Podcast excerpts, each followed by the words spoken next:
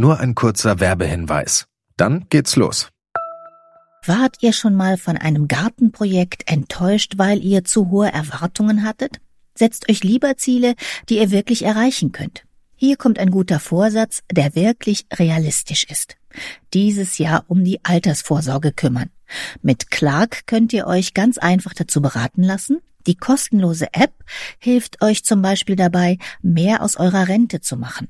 Innerhalb weniger Minuten bekommt ihr einen Altersvorsorgevergleich, der euch die Top-Tarife anzeigt. Und wenn ihr euch die Clark-App runterladet und zwei eurer bestehenden Versicherungen eintragt, dann schenkt euch Clark mit dem Code GARTEN34 einen 30 Euro Shopping-Gutschein. Den Link findet ihr in den Show Notes.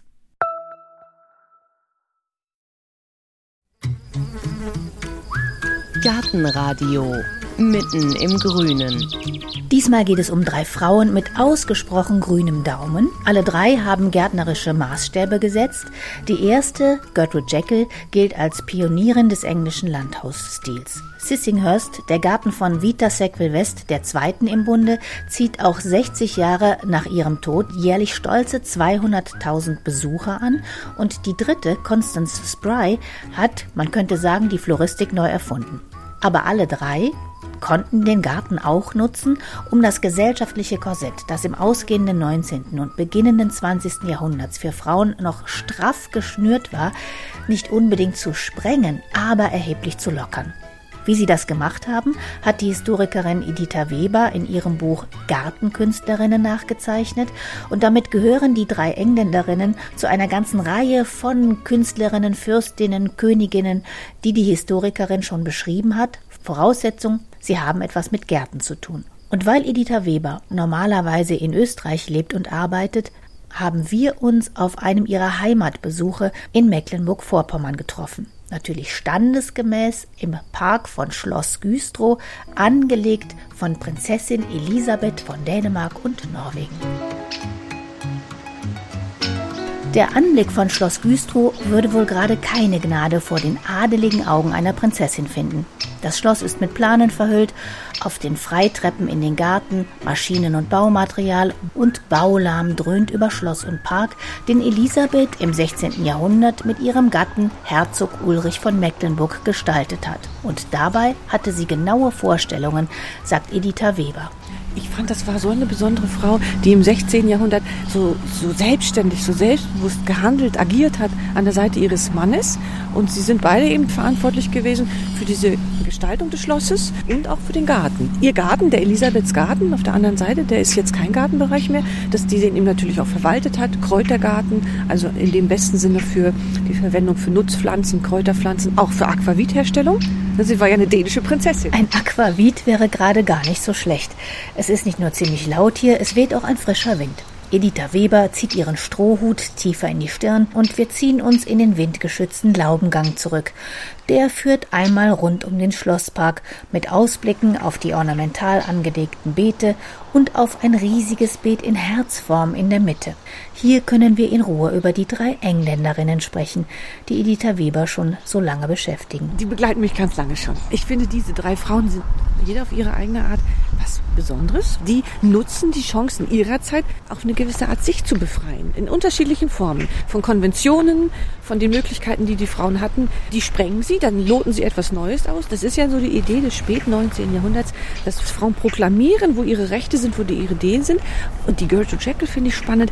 Die ist so selbstständig, kommt aus einer ganz wohlhabenden Familie mit guten Möglichkeiten der Bildung und schafft sich da ihr ganz eigenes Refugium im Garten.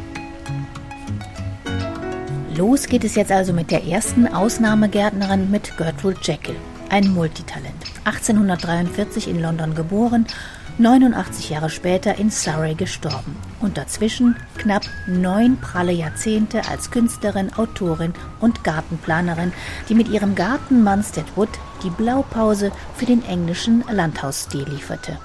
Gertrude Jekyll war aus einem reichen Hause, die hat Bildung mitbekommen. Mhm. Die ist schon, das hat mich sehr beeindruckt, als junge Frau nach mhm. Griechenland auf Bildungsreise mhm. gefahren. Ja, ja, das waren ganz wohlhabende Leute. Wirklich Vorfahren waren Leute, die im Staatsdienst standen, auch hohe Offiziere oder auch hohe Geistliche. Also aus dieser Art von Familienprägung kam die Familie, war aber auch den Künstlern immer unbedingt zugetan.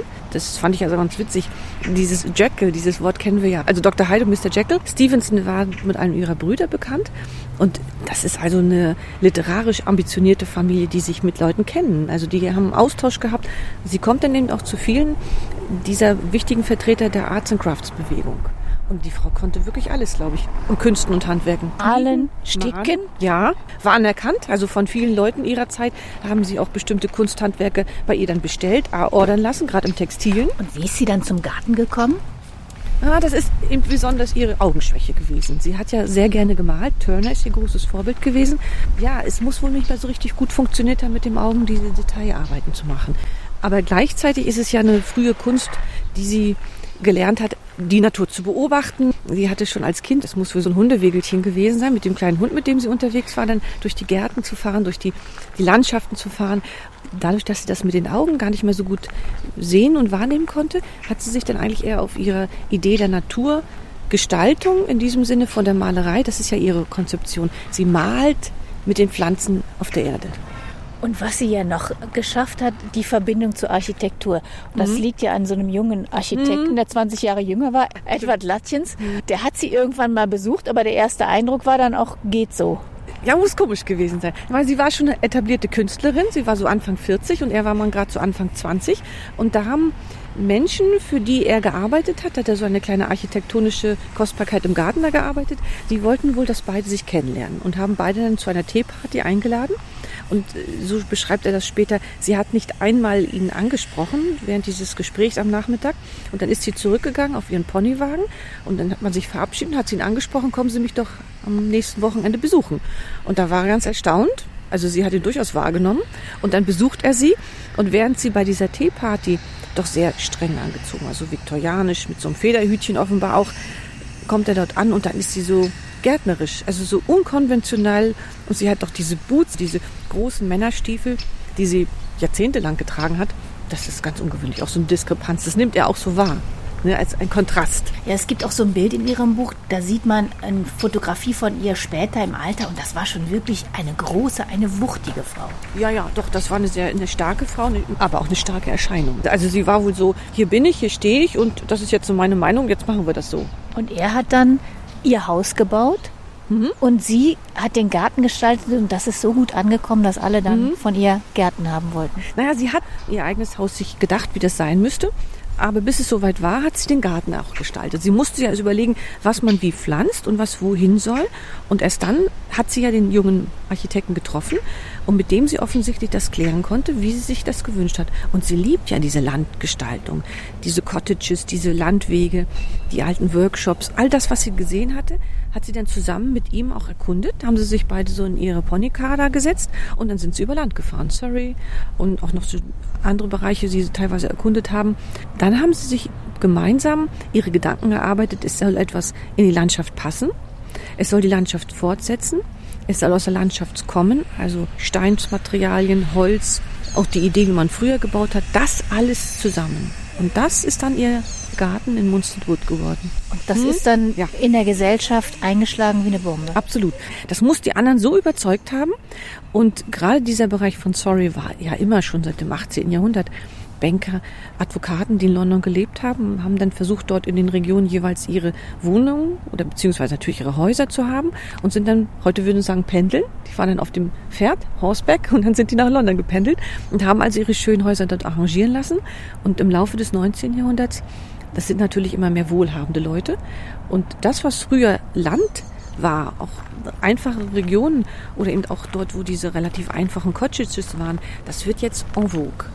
Und sie hat ja, also ich glaube, an die 400 Gärten gestaltet. Mhm. Sie hat gemalt, sie hat gestickt, sie hat Bücher geschrieben, sie hat tausend Artikel geschrieben für eine Gartenzeitung, hat Pflanzen selber gezüchtet und verkauft. Also sie hat auch richtig Unternehmergeist Ja. bewiesen. Das finde ich ja das Spannende. Also sie ist Künstlerin, sie ist Kunsthandwerkerin. Wenn sie zum Beispiel irgendwelche Pflanzen hatte, die sie in eine Vase präsentieren wollte und die Vase war nicht passend, dann hat sie ihre Skizzen gemacht und gibt das dann in Auftrag. Also sie lässt das dann nach ihren Vorstellungen umwandeln. Das, also sie hat ja auch schmieden können. Und das finde ich spannend. Sie, sie hat nicht den Plan gehabt, jetzt als Gärtnereiinhaberin aufzutreten. Aber das hat sich wohl einfach Stück für Stück, weil Leute sie ja gebeten haben, machen sie Entwürfe für unseren Garten.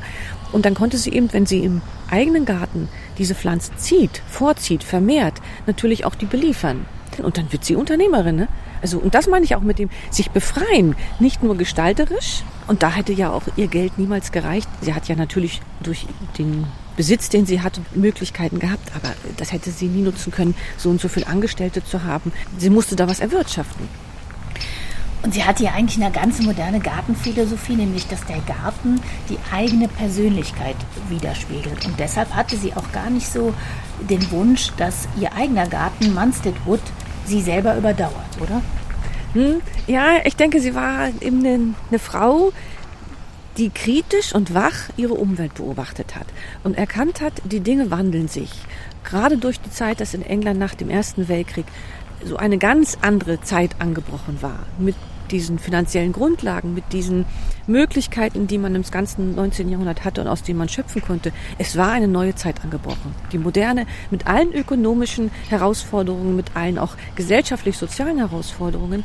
Und ich denke, das war ihr klar, dass dann ihr Garten, der sehr, sehr persönlich für sie war, der nur eine Vorbildwirkung haben konnte. Und ich glaube, das muss sie schon früh eingeleuchtet haben. Wenn sie da etwas beschreiben möchte, dass es die Menschen wahrnehmen, kann sie das nur über ihre Texte. Denn der Garten ist immer ein wandelbares Kunstwerk. Ne? Und das, das muss sie als Mensch so klar vor sich gesehen haben, dass sie ja offensichtlich keine Vorsorge getroffen hat, dass irgendwie in einer Form, ich weiß nicht, museal oder ja, es ist einfach nur über die Familie dann weitergegangen und die konnten natürlich den Bedingungen des Zweiten Weltkriegs, also der Zeit danach, ökonomisch, sozial nicht entsprechen und mussten letztendlich ihn verkaufen. Waren Sie mal da, draußen am Zaun geguckt oder Ja, so? ist schon lange her. Ich war schon mal da. Ja, ist schon lange her. Aber ich fand es faszinierend. Ich muss aber gestehen, ich habe das noch nicht alles verstanden damals. Also es ist ja auch möglich, dass man ihn heute noch in kleineren Gruppen, selbst zur jetzigen Zeit, kann man sich das anschauen mit den Menschen, die da jetzt zumindest einen gewissen Teil dieses Gartens ja besitzen und auch zeigen können. Also diese vollständige große Anlage, wie sie ursprünglich zu ihren Zeiten mal, die existiert in dieser Form ja nicht mehr. Aber ich glaube, das war es auch, das hat mich neugierig gemacht. Ich wollte das alles lernen und verstehen, vor allem weil sie so wahnsinnig wichtig ist, finde ich, für viele, die danach kommen. Bin allerdings der Ansicht, es gab eine ganze Reihe von ganz fantastischen Männern und Frauen, die diese Gartenideen um diese Zeit entwickelt haben. Aber wenige von denen, würde ich jetzt mal so sagen, werden noch so gewertschätzt, so wahrgenommen. Aber sie kennt man eben doch, aber auch durch diese große Anzahl von Werken, die sie hinterlassen hat und die Literatur. Sie hat ja auch ihren Garten gar nicht so geöffnet für Besucher. Man musste sie schon kennen persönlich. Ja, ja, ne? ja. Aber eine war mal da und das ist die nächste Frau, die Sie beschrieben haben, die Vita Sackville West und ist dann nach Hause gefahren. Vita Sackville West und hat gesagt, die ist eigentlich nur mürrisch und fett. War jetzt auch nicht so nett. Nee, Ne? fand ich auch, das fand ich überhaupt nicht nett. Ne? Oh Mann, das fand ich schon ein bisschen, ja, auch ein bisschen frech. Die Kesse Zunge mag auch am Altersunterschied der beiden gelegen haben.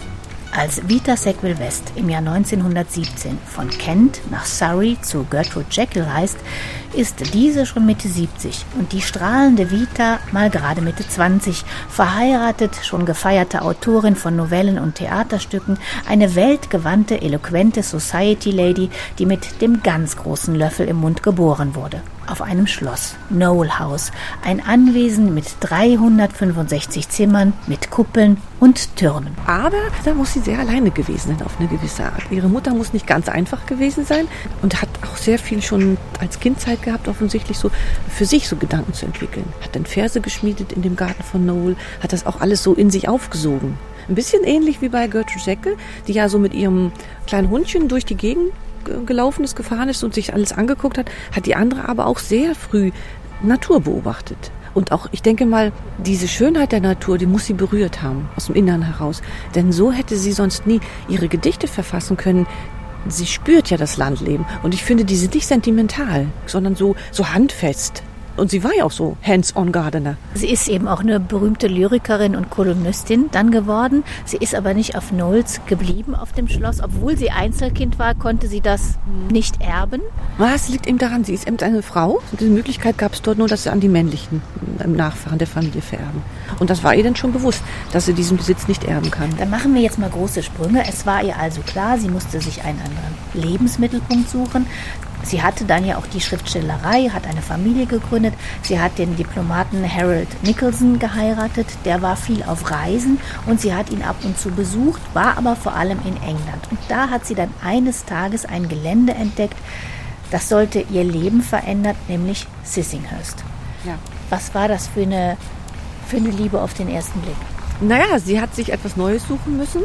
Long Barn, der vorherige Besitz, den sie schon so, ich möchte mal sagen, auch ihre ersten Gartenerfahrungen gemacht hat, da wollte Nähe eine Hühnerfarm entstehen und das war ihr nicht so ganz geheuer, so wollten sie wohl nicht wohnen. Und dann ist sie mit einer Freundin und mit ihrem Sohn so unterwegs gewesen. Die Freundin hatte diese Annonce gefunden von Sissinghurst Castle und dann sieht sie das und das ist ganz vollgeräumt und ganz, also unattraktiv von dem Resten des Gebäudes und vom Garten, aber sie sieht eben was da drin. Sie sieht etwas darin und als ihr Mann dann diese Nuss Baumallee, so eine Nusssträucher sieht, dann ist er schon hin und weg und sagt, das ist toll. Das ist eben so ganz typisch in die Region passend. Dieses Traditionelle lieben sie beide. Und sie hat es dann ja auch wieder zu einem Turm geschafft. War da oben ihr Arbeitszimmer drin? Waren Sie da auch mal drin? Ja, ja, ja. Da ist das, dann kommt man eben nur bis zu so einer gewissen vergitterten Tür und dann kann man so um die Ecke schauen, was da für Bücher stehen. Das war so, als ob sie gerade mal zum Wochenende irgendwie so ein Weekend irgendwo macht und dann sind da die Bilder halt auch von ihrem Mann auf dem Schreibtisch und die ganzen Bücher stehen ringsherum. Und toll. Und man kann von da oben wahrscheinlich super diesen ganz besonderen Garten sehen. Ja, ne, wenn man ganz nach oben steigt, dann hat man einen herrlichen Blick. Liegt alles vor einem. Dieses berühmte Rosenrondell oder der Blick weiter zum Cottage. All das kann man sich angucken. Herrlich. Wirklich, als ob man so einen Aufriss hat vom Garten. Einen Gartenplan. Und das war ja besonders, weil sie hat sich Gartenzimmer angelegt. Also das ist so zeittypisch eigentlich schon so gewesen, diese Aufteilung des Gartens. Sie nennt das ja selber auch schon Gartenzimmer, aber eben ganz untypisch im Verhältnis zu anderen Besitzern der Zeit. Sie wohnen wirklich im Garten. Und das lag natürlich daran, es gab nur einige wenige Gebäudebereiche, die sie auch rekonstruieren konnten.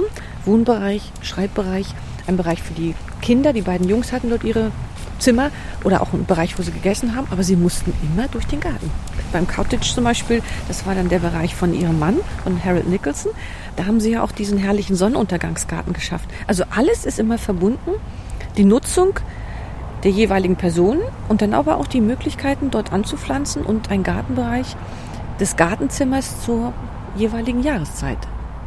Und dann gibt es ja diesen ganz berühmten, der Weiße Garten. Ja, ja. Was ist an dem so toll? Naja, die weißen Gärten, es muss schon welche um 1900 gegeben haben, nicht so groß, nicht so auffallend. Und dann ist ja ganz besonders diese Mode in den 30er Jahren weiß zu tragen. Da gibt es ganz, also in gesellschaftlich-sozialen Schichten ganz unterschiedliche Varianten. Weiße Zimmer vor allem, die weißen Rahmungen, die weißen Brautkleider, die ja dann so en vogue werden.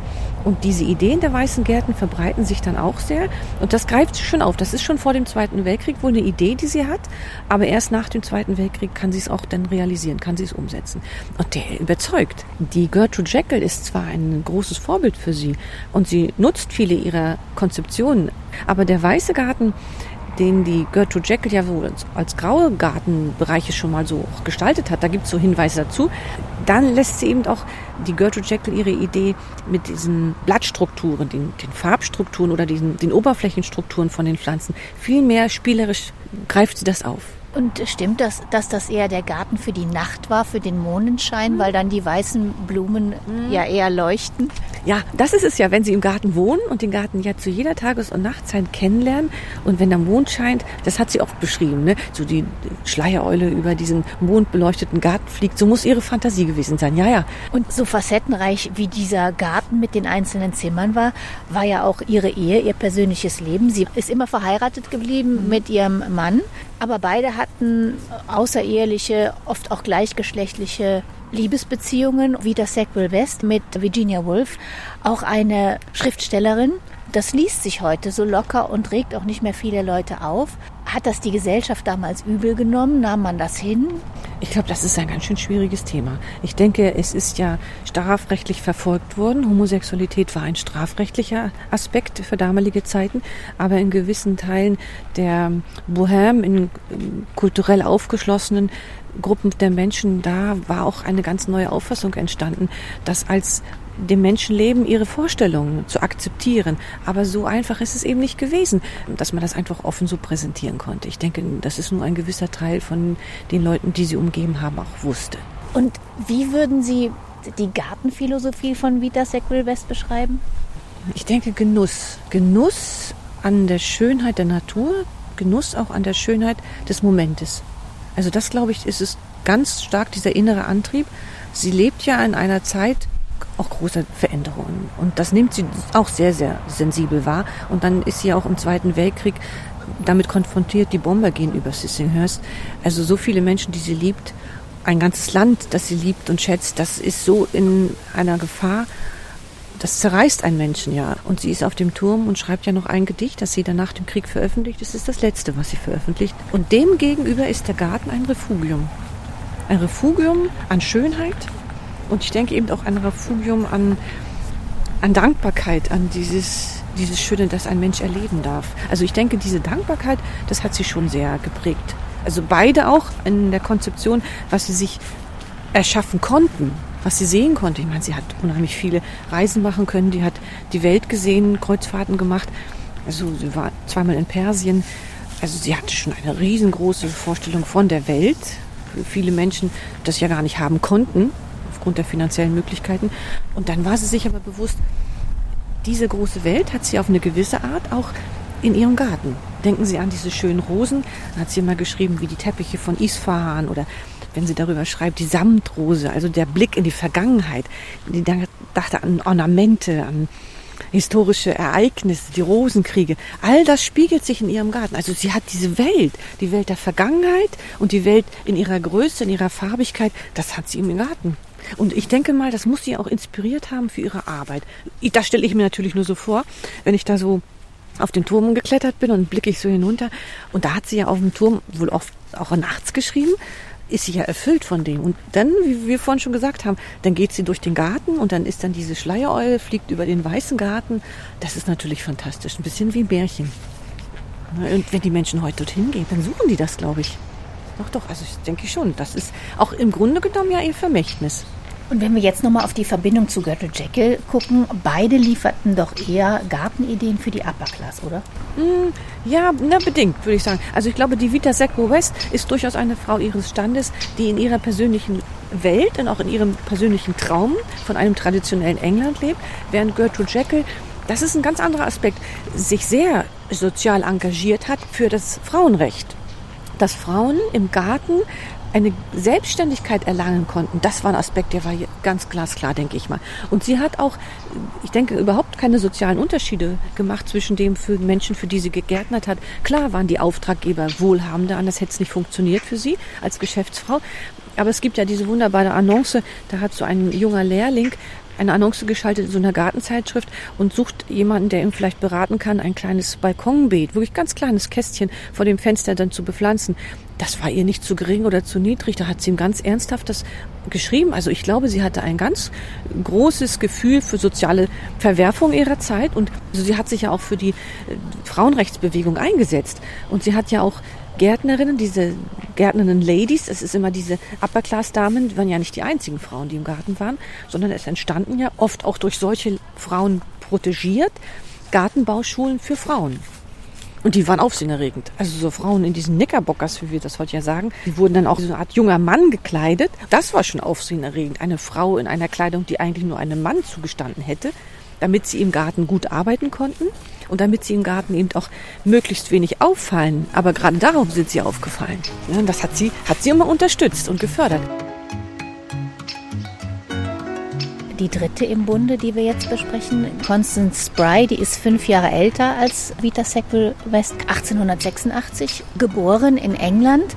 Ich sag mal, die ist nicht mit einem goldenen Löffel, sondern ja, mit einem Kochlöffel in der Hand geboren. Ja, das stimmt. Also Ihre Familie ist eine ganz typische Familie für diejenigen, die die Idee der Moderne nutzen. Die Möglichkeiten, die durch Urbanisierung, durch Erweiterung des Schulsystems haben konnten, um aufzusteigen, dass es ihr Vater erstmal nutzt. Und die Mutter ist sehr ambitioniert, die möchte sozial aufsteigen. Also so eine soziale Aufsteigerfamilie. Die kommen später auch nach Irland, weil der Vater dort schon, das ist so ein Schulungs-, Bildungsbereich, in dem er dann auch aufgestiegen ist, eine Möglichkeit hat, sich zu etablieren. Das muss offensichtlich ganz stark die Prägung durch den Vater gewesen haben, durch dieses Lernen, sich verändern und kritisch die Gesellschaft zu betrachten. Die große Armut in Irland, die Unbildung in Irland. Also daran arbeitet er ja mit, das zu verändern und daran arbeitet sie dann auch mit so einer Art Bildungskampagne, dass sie so mit so einem Pferdewagen gezogen, mit ein paar Leuten zusammen so eine richtige Bildungskampagne machen, durch Irland ziehen, um die Leute zu unterrichten. Aber das Spannende ist ja, diese jeweiligen Teams, die dort unterwegs waren, schlafen dann in den jeweiligen Regionen in den Gutshäusern. Mit tollem Haus, tollen Garten, wunderbar floristisch arrangiert. Da lernt sie viel. Und sie scheint ja wirklich sehr aufgepasst zu haben, Sie hat ganz viel gelernt in Sachen Gärtnern und vor allen Dingen ist sie ja dann in England die Deko-Queen geworden. Sie hat die Krönung von Queen Elizabeth ausgerichtet, 1953. Die Deko in der Kirche in der Stadt hat sie gemacht. Ja, sie ist ja, ist ja eine also unglaubliche Frau. Sie kommt dann eigentlich durch Zufall in diverse Kreise, in denen nun die Dekoration, die sie eigentlich als Hobby gemacht hat, so anerkannt werden von der königlichen Familie. Wobei die königliche Familie zwischendurch, auch die Königin Elisabeth, ja eine ganze Zeit lang keine Aufträge mehr an die Constance Fry gegeben haben durch diesen, ja, wissen die. Ja, durch die Skandalheirat von Prince Edward mit der geschiedenen Amerikanerin Wallace Simpson. Ja, genau. Die waren beide schon Kunden ihrer Decoration-Firma, also die haben Decoration Flowers. Die haben dort beide ebenfalls eben ihre Pflanzen bestellt und dekorieren lassen. Und dann haben sie sie eben gefragt, ob sie auch diese in Frankreich, die Hochzeit hätte da stattgefunden, ist sie auch dorthin gefahren und hat eben auch diese durchaus aufsehenerregende Hochzeit für die ganze Welt in einer gewissen Form ja dann floristisch umrahmen können. Und das fand die Queen so nicht so gut. Die war so not, not amused. Zehn Jahre hat das dann gedauert, bis die wieder bei ihr bestellt haben. Mhm. Angefangen hat ihre Dekorationskarriere in der Schule, weil sie gesagt hat, auch die Kinder ja. sollen es schön haben. Ja, und das ist ja das Spannende. Sie hat eben diese soziale Ader. Die, diese Episode, die hat mich auch sehr berührt, wo sie beschrieben hat in ihrer Schule dort, das ist ja im Ostteil von London gewesen, hat ein junges Mädchen Geld gestohlen und dann hat man sie erwischt und dann hat sie gesagt, ja, also sie hat sich Papierblumen gekauft, so Papierdekorationsblumen. Und sie dann gefragt, warum sie das denn so gemacht hat. Und sie hat es eben gestohlen für diese Papierdekorationsblumen. Ja, ich wollte etwas Schönes haben. Also das muss sie doch sehr berührt haben. Und ich finde, das berührt einen, wenn man das heute liest, immer noch. Und dann hat sie dann angefangen, diese Klassenzimmer zu dekorieren. Also mit den Blumen, die hat sie aus ihrem eigenen Garten mitgenommen. Ist ja früher mit dem Bus nach London reingefahren und das beschreibt sie auch in einem ihrer Bücher. Sie hatte so den Korb voller Blumen und ich stelle mir dann immer vor den Arm voller Blumen. Und dann gucken die Menschen nach dem Krieg. Die Menschen sind ja auch ausgehungert. Diese Schönheit, auch diese Erinnerung, da sind wir wieder bei Gertrude Jekyll, die Erinnerung an etwas, wo mal die Vorfahren auch gelebt haben auf dem Lande. Etwas, das auf dem Weg in die Moderne für viele Menschen ja verloren gegangen ist. So eine Erinnerung an Natur, an Landschaft, an Jahreszeiten. Jetzt haben wir den Wind hier um uns herum und die Blatte hören wir rauschen. Ja, aber in der Stadt ist oft Lärm, ist Schmutz. Und wenn man dann an die steht dieses frühen 20. Jahrhunderts denkt, die sind ja nun noch ganz anders. Und da hat sie diese Blumen dann angefangen zu verschenken. Im Bus. Und das nennt sie die Freimaurerei der Blumen. Und dann öffnen die Menschen auch ihre Herzen. Auf einmal sprechen sie von der Kindheit, von Erinnerungen an den Garten, wo sie vielleicht selbst gelebt haben oder die Großeltern. Ist doch fantastisch, was Blumen können. Und sie hat ja dann auch ein Geschäft aufgemacht. Irgendwann hat die Schule erstmal sein gelassen. Und das hat so Aufsehen erregt, dass sich die Leute wirklich am Schaufenster mhm. die Nase platt gedrückt haben. Ihr erster Auftrag war für diese berühmte Parfümfirma, dass sie dort die Schaufenster dekoriert hat, ganz neu dekoriert hat. Unheimlich aufsehenerregend. Für uns ist es heute schwer vorstellbar, finde ich, dass in dieser Zeit noch diese viktorianischen und edwardianischen floristischen Dekorationen galten. Zum Beispiel, man hat eben einen Strauß einer gewissen Sorte von Pflanzen. Denken Sie an Lilien oder Rosen. Wenn sie den nicht haben, dann heißt es im Grunde genommen, sie haben eben nicht das Geld, um sich so einen großen Strauß leisten zu können, beziehungsweise sie haben auch nicht den Garten oder das Gewächshaus, wo so viele Pflanzen von einer Sorte wachsen. Also es ist auch eine soziale Distinktion, die man da schon drinnen spürt. Und sie kombiniert aber einfach. Stellen Sie sich vor, Sie nehmen Petersilie und würden die mit Rosen zum Beispiel in so ein kleines Wäschen dekorieren. Das hätte man nicht gemacht, um Gottes Willen. Das ist nicht mal denkbar. Oder sie nimmt eben Wiesenkräuter. Und das, was heute dieses shabby chic ist, was Sie heute auch in jedem der Dekorations- und Blumengeschäfte sehen, so die alten Kannen und sowas. Sie nimmt, was da ist.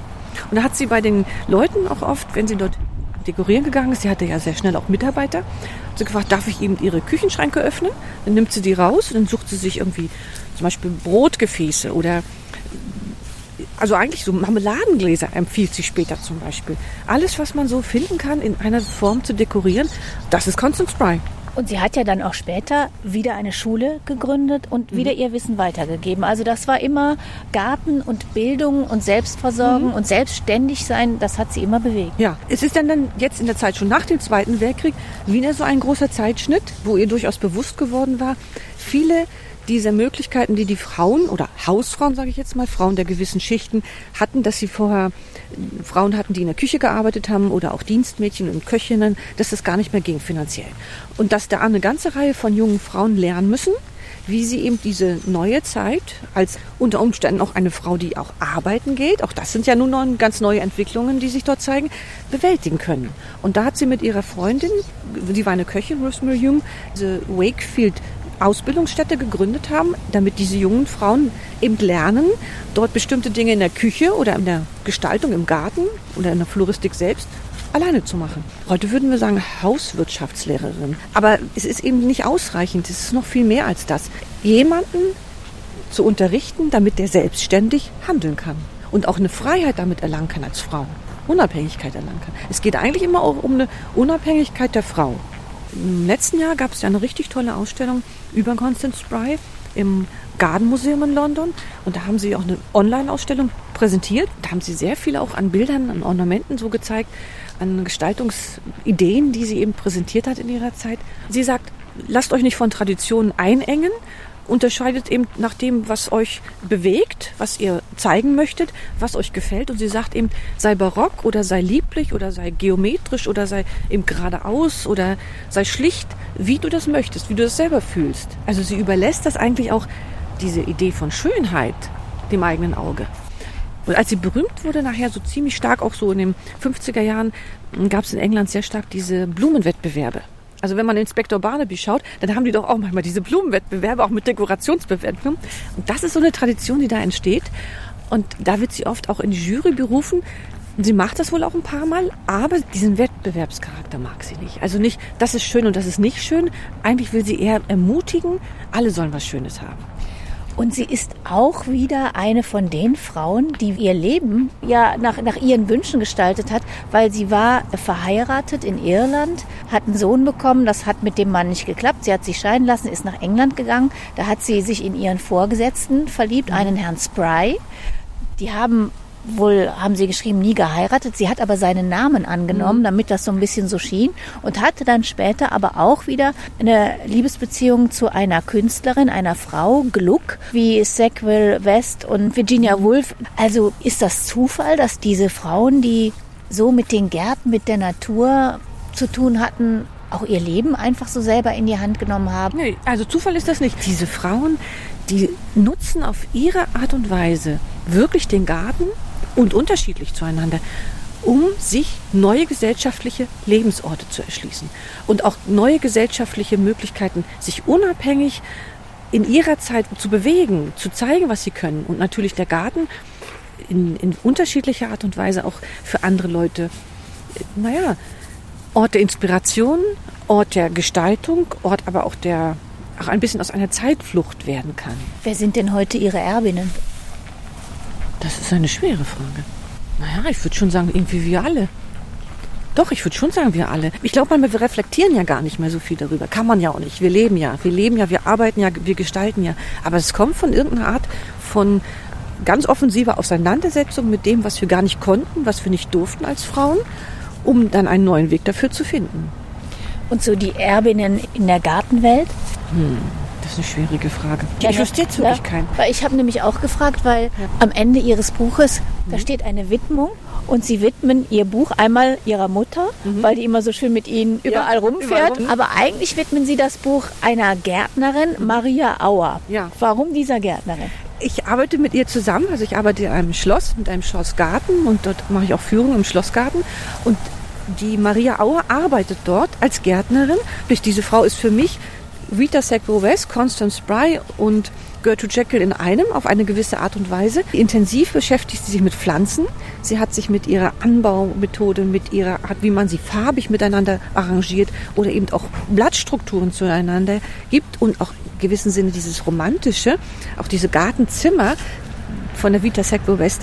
Sie hat so ganz viel recherchiert von diesen Gärten und natürlich auch von der Constance Spry die Art der floristischen Dekoration aufgenommen. Die hat wirklich die Literatur studiert, sie hat sich die ganzen Bilder angeschaut, sie schaut sich diese ganzen Gärten an, aber sie setzt das heute um. Ihre Hauptidee ist immer, das finde ich auch ganz spannend, wie man einen Garten doch so anlegen kann, dass der eben arbeitstechnisch zu bewältigen ist als arbeitende Frau. Und zu Hause ja auch noch Haus hat oder alles, was dazugehört. Und dann muss sie eben auch gucken, wie kann ich was pflanzen, was miteinander gut funktioniert, wo ich nicht so viel Arbeit habe. Eigentlich für mich ist es so eine besondere Jetztzeiterbin. Haben wir doch wenigstens eine von wahrscheinlich ganz vielen Jetzt-Zeiterbinnen von Gertrude Jekyll, Vita Sackville West und Constance Spry gefunden. Wenn Sie mehr über die drei Gartenkünstlerinnen wissen möchten, empfehle ich das gleichnamige Buch von Editha Weber. Und wenn Sie die Historikerin selbst mal erleben möchten, dann finden Sie sie in Österreich, in der Steiermark, wo sie auf Schloss Eggenberg als Kulturvermittlerin arbeitet. Und Schloss Güstrow soll übrigens im Jahr 2023 fertig saniert sein. Ich sage ganz herzlichen Dank fürs Zuhören. Mein Name ist Heike Sikoni. Machen Sie es gut.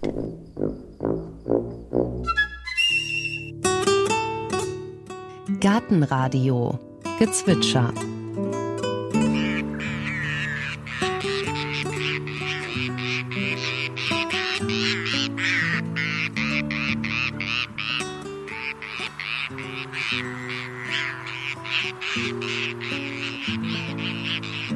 Das war die Bonaparte-Möwe.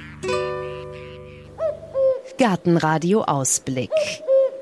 In der nächsten Folge hören Sie Ja, wahrscheinlich liegt die größte Hitze hinter uns und da können wir mal eine erste Bilanz ziehen. Also welche Pflanzen haben in diesem heißen, trockenen Jahr gar nicht funktioniert? Wer kommt besser klar als befürchtet und wie kann ich Veränderungen an meinen Pflanzen deuten? Wir haben hier einen ganz typischen leichten Trockenschaden. Da sind Kunden manchmal verwirrt, weil es ein bisschen bizarr aussieht. Da sind nur die Blattränder und Blattspitzen betroffen, die sind auch braun. Das Blatt innen drin ist noch grün. Das liegt einfach daran, dass da eine ganz akute Trockenheit mal passiert ist und die Blätter über die Ränder und Spitzen am meisten Wasser verdunsten. Und die nehmen dann auch zuerst Schaden. Das geht quasi von außen nach innen dann. Hat danach wieder Wasser bekommen, deswegen hat es sich auf die Blattränder und Spitzen beschränkt. Das ist jetzt eine Hopfenbuche und die hat wirklich wie so ein Rostrand außen. Ne? Genau, Sieht und deswegen kommen viele Kunden und sind verunsichert, fragen, ob das vielleicht Pilz ist. Aber es ist wirklich tatsächlich nur auf die Ränder begrenzt, kann man sagen, physikalischer Schaden.